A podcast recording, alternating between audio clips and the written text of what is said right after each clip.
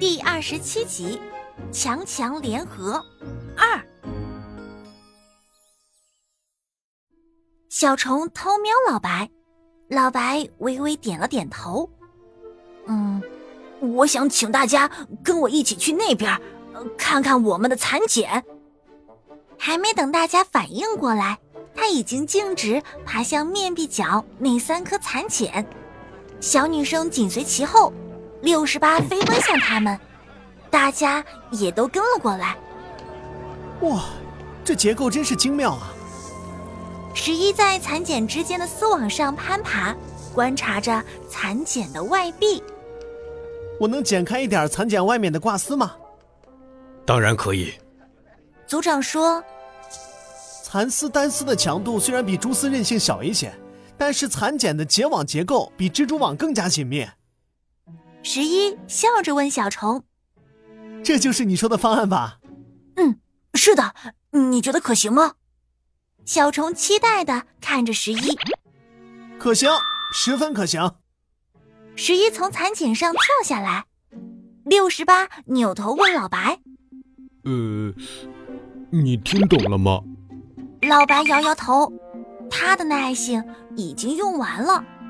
所以到底怎样嘛？你们说大白话行不行？别兜圈子了。小家伙的意思是可以将蛛丝和蚕丝结合在一起来织补窗纱。十一笑道：“这样不仅可以提高效率，还能节省不少时间。”原来如此，妙啊！老白感叹道。大蚕们窃窃私语，小女生开心的拍手，只有六十八仍然一脸疑惑。显然他还没明白过来。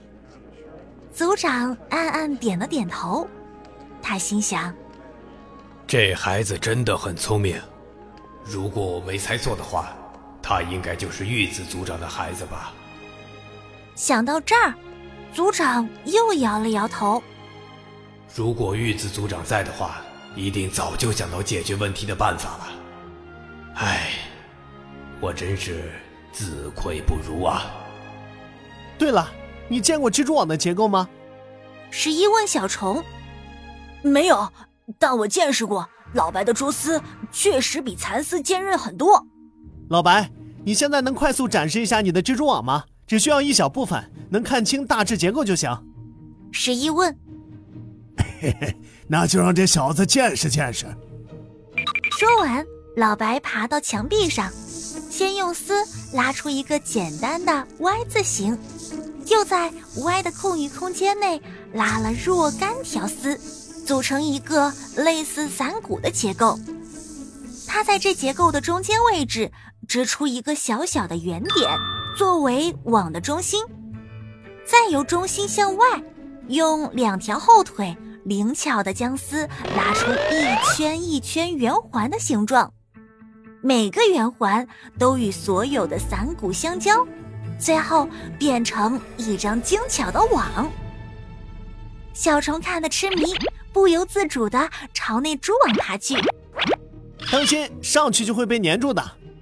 十一用触角拦住小虫。这次可不会。老白坏笑着。嘿嘿嘿，这张网啊，是用不粘的丝织成的。啊？老白，你还有这本事？十一惊讶的用触角小心触碰了一下网的边缘，确实不粘。你是怎么做到的？这个嘛，可是我的机密。老白眯起眼睛。算了算了，看在没有外人的份上，我就告诉你们吧。我们蜘蛛的尾端有三对纺丝器。一开始织网的时候，用的是没有粘性丝的纺丝器，这时织出的网只是我们的脚手架，呃，就算是草稿吧。草稿完成之后，我们就会用有粘性的纺丝器从外网里重新再织一遍，顺便把脚手架全部吃掉，这样蜘蛛网的最终成品就可以捕食猎物了。任何被网捕捉到的猎物，可都逃不住我老白的手掌心。老白骄傲地挺起胸脯。